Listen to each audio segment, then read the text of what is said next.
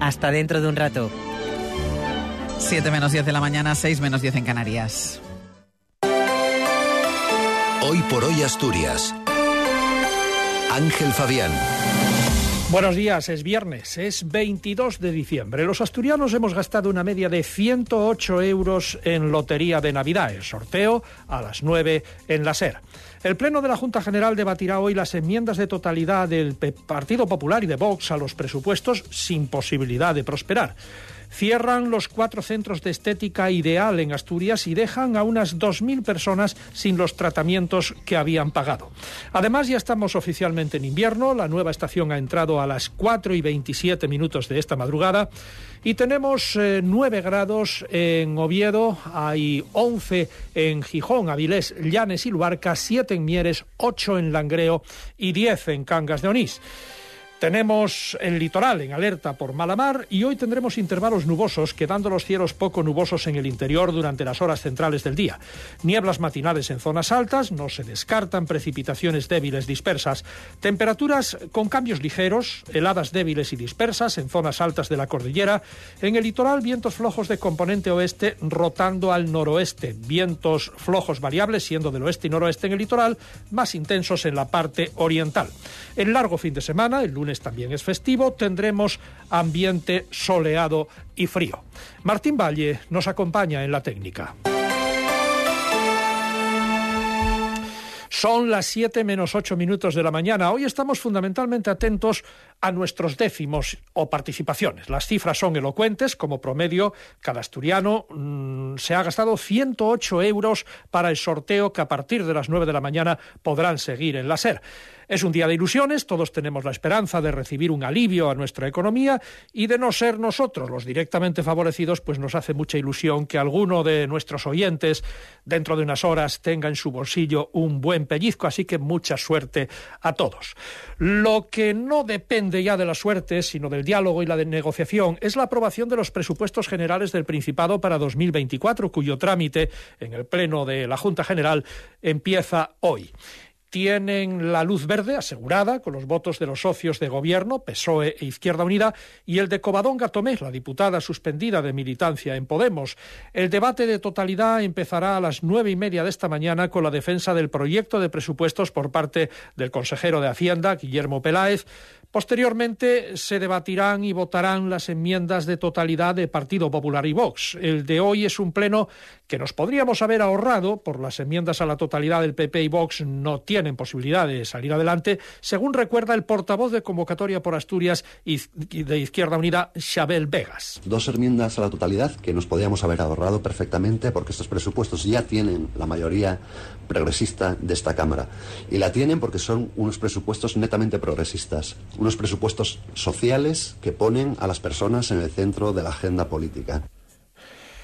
El pasado martes han cerrado de forma repentina los cuatro centros de estética ideal en Asturias, dejando tirados a unos 2.000 clientes con tratamientos pagados y financiados por adelantado, según la UCE, que en solo dos días ha recibido más de un centenar de consultas de afectados. Los eh, precios de sus tratamientos oscilan entre los 1.000 y los 1.500 euros, que ahora sus clientes tratan de recuperar.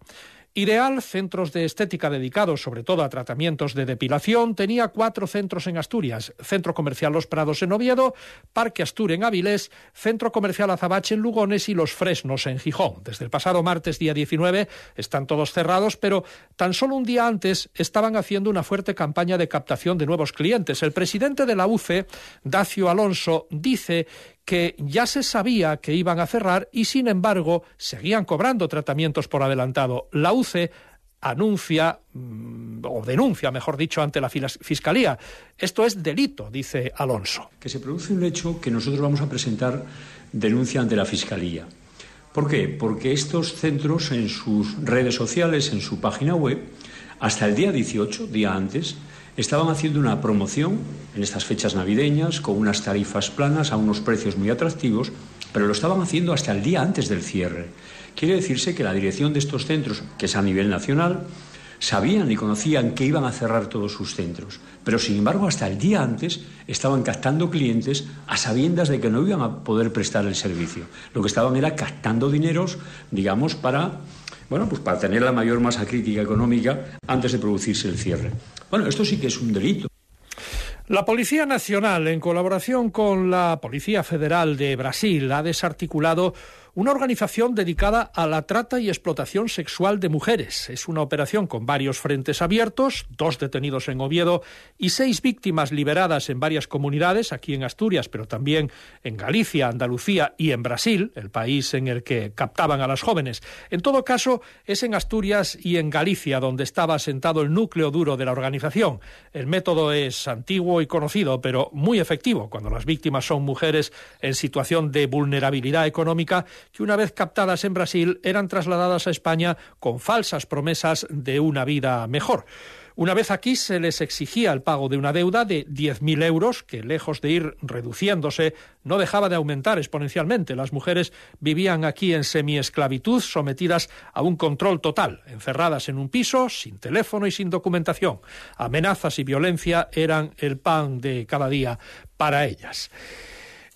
Un coche de la Policía Nacional ha impactado contra un turismo particular que a su vez arrolló a un peatón a causa del choque. Los cinco implicados, dos en cada vehículo y el peatón, fueron trasladados a un centro hospitalario, aunque su estado no reviste gravedad. Según ha informado la policía local de Gijón, el incidente se produjo a las seis de la tarde de ayer en la carretera de Villaviciosa a la altura del acceso al grupo Covadonga. En el operativo intervino policía local y nueve efectivos de bomberos de Gijón que tuvieron que escarcelar a los dos ocupantes del vehículo particular, un hombre y una mujer.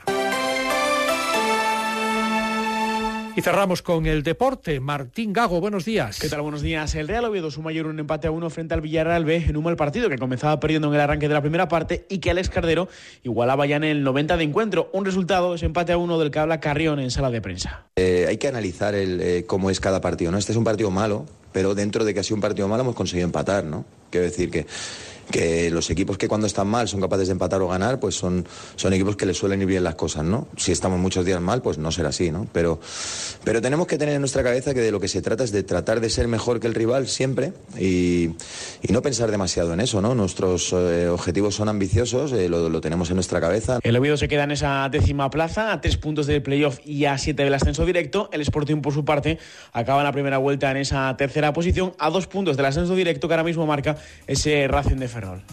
Pues así viene la actualidad en este viernes 22 de diciembre que va a estar presidido evidentemente por el sorteo de la Lotería de Navidad que podrán seguir en la SER a partir de las 9 de la mañana. Ahora faltan dos minutos para las 7. Cadena SER, Gijón. Confecciones y todo Simón